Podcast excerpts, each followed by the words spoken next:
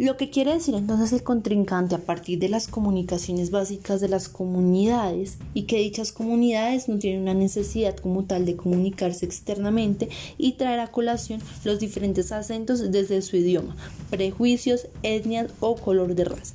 Sin embargo, parece entonces pertinente resaltar que estas comunidades históricamente están en la necesidad de preservar su cultura, su etnia, su raza y su forma de comunicación, ya que tienen un legado importante en la historia de la humanidad. Segundo, la percepción externa diferente a lo que ellos son hace que la gente los vea de una forma diferente. ¿Esto qué es lo que quiere decir? Que lo que las personas ven como mal, para ellos está bien. Las relaciones interpersonales entonces tienen que darse entre los miembros de la misma cultura con el fin de que se predominen y se sigan teniendo en cuenta esas costumbres. Es por eso que los argumentos que el contrincante dio anteriormente están en contra de todas las nociones y estamentos de estas culturas.